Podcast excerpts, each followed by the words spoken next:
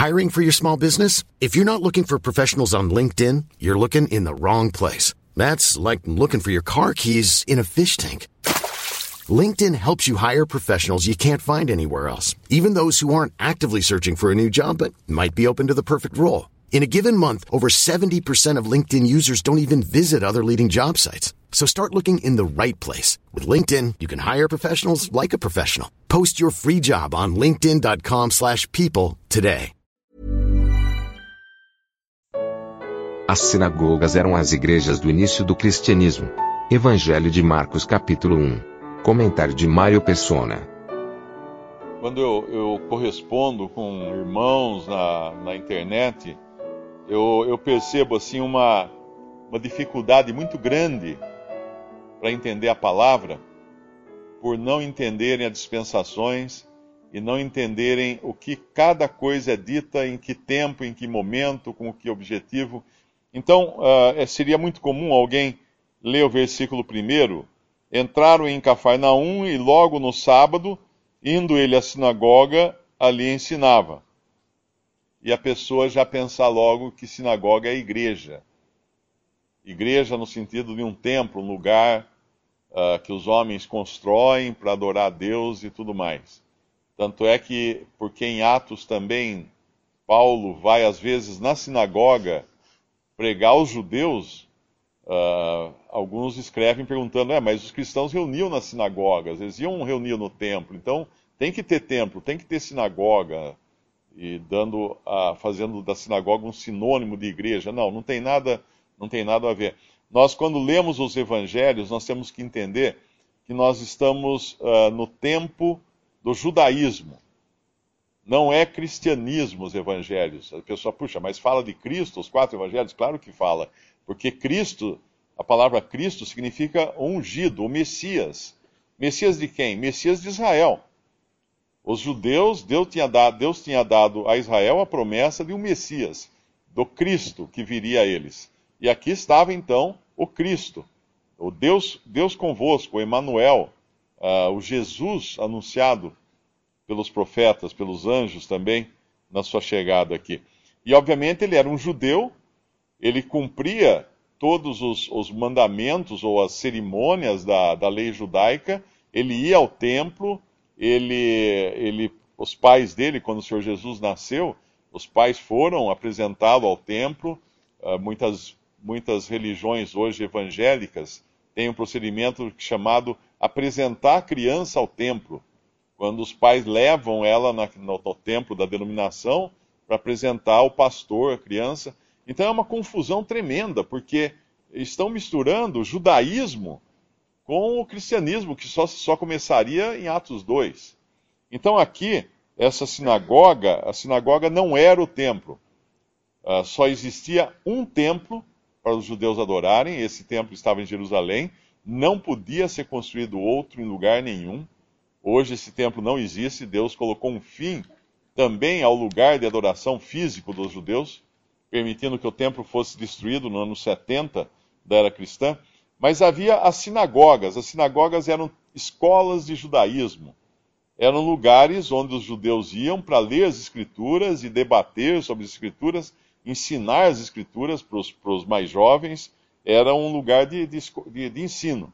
E havia então em cada cidade uma sinagoga. Como tem hoje no judaísmo, uh, em Limeira eu creio que não tenha, não sei se tem em Limeira alguma sinagoga, mas em, em São Paulo tem sinagoga, Rio de Janeiro, Brasília, nas grandes cidades no Brasil costuma ter sinagogas que eram lugares das, são, são lugares de reunião de judeus. Não tem nada a ver com o cristianismo, nada.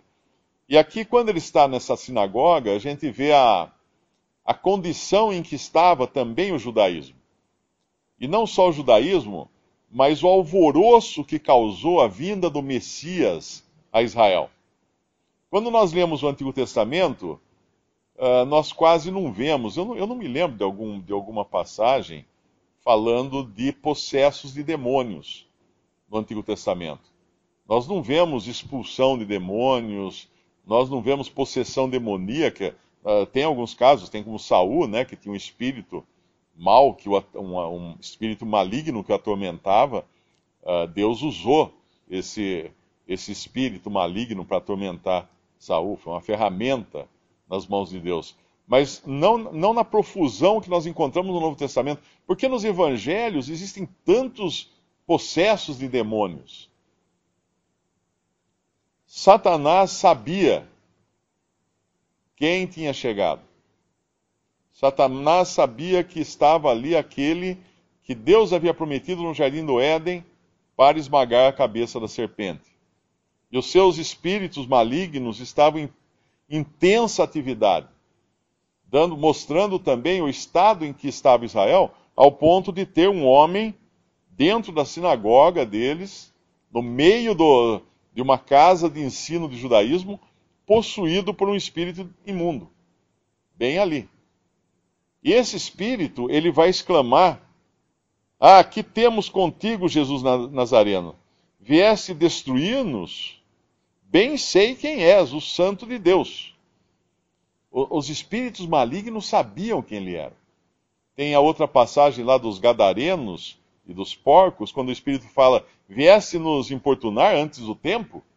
Porque eles sabem que, tem um, que, que viria aquele que, que teria direito sobre Israel e sobre os homens. E aí Cristo, então, em vida, ele já começa a despojar o valente. Ele, o mais valente chegou e começa a roubar as presas de Satanás. Aqui vai ser um que, que vai ficar livre agora, que Cristo vai roubar das mãos do diabo, porque ele vai uh, expulsar o demônio desse homem. Esse homem vai estar livre, então, a partir de agora não vai deixar de ser um, um escravo acorrentado a um espírito maligno da parte de, de Satanás.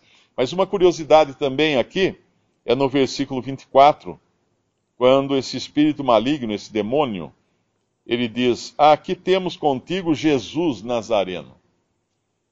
Os únicos que na Bíblia chamam o Senhor Jesus de Jesus são os demônios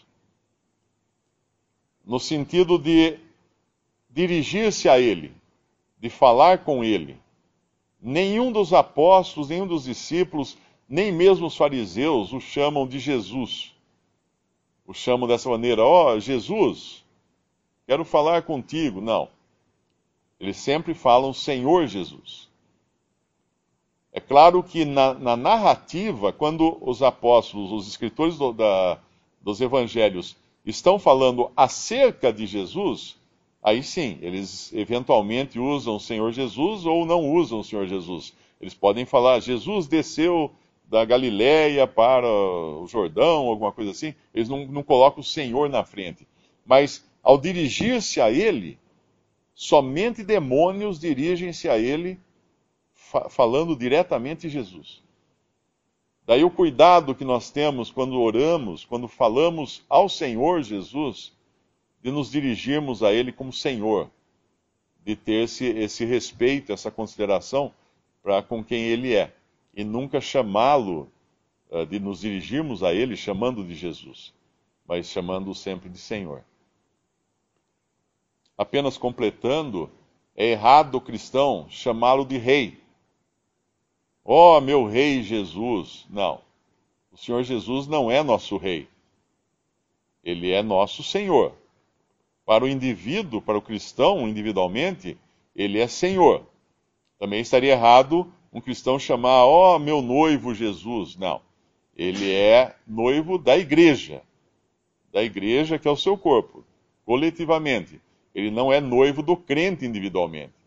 Ele é noivo da igreja coletivamente do crente individualmente, ele é Senhor. E ele é rei de Israel. E ele nunca vai ser nosso rei.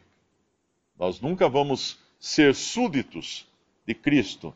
Mesmo depois, durante o reinado dele na terra, no milênio, ele será, nós, nós reinaríamos com ele, e não debaixo dele, mas com ele sobre a terra, sobre os judeus, sobre Israel e sobre os gentios.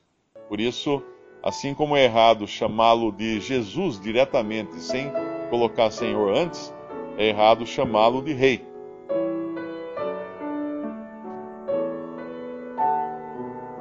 Visite respondi.com.br. Visite também 3minutos.net.